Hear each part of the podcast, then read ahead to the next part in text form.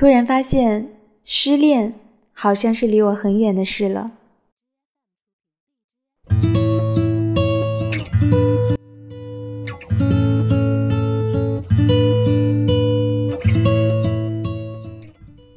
就像是成名要趁早，失恋也是要趁早，是早失的早好。早失的恋可以趁着还有大把的青春的时候再恋爱，或者不停的再恋爱，直到有一天，当你有一些年纪了，吃不起恋了，只有恋或不恋，已经无所谓失恋。失恋、失身和失忆，假如必须选择其中一样，你会怎么选？挺难选的吧？也许你终归还是会选择失恋。失恋原来并不是最坏的。当然了，早失恋不一定能够再找到新的恋爱。失恋后，也许一直遇不上自己喜欢的人。假如真的是这样，也还是早失恋的早好。难道四十岁才要初恋，然后四十五岁再失恋吗？那真的是要了老命啊！可不可以不失恋呢？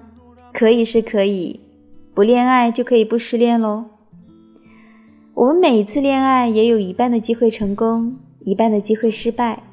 我是个悲观的人，总觉得是失败的那一半机会比较多。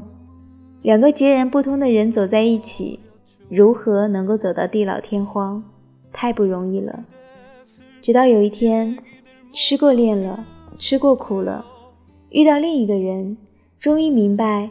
缘分也是要珍惜的，再也不会像从前那样去浪掷青春，也终于知道怎样去迁就和包容一个爱你的人，那么失恋的机会也就相对少了一些。假如终归还是孤单一个人，那也不算是失恋，那只是人生，如此而已。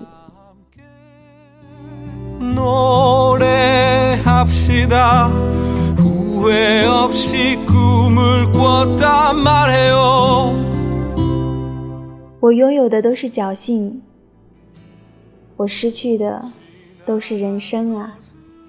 这里是如水乐章，我是清月，我们下期节目再见。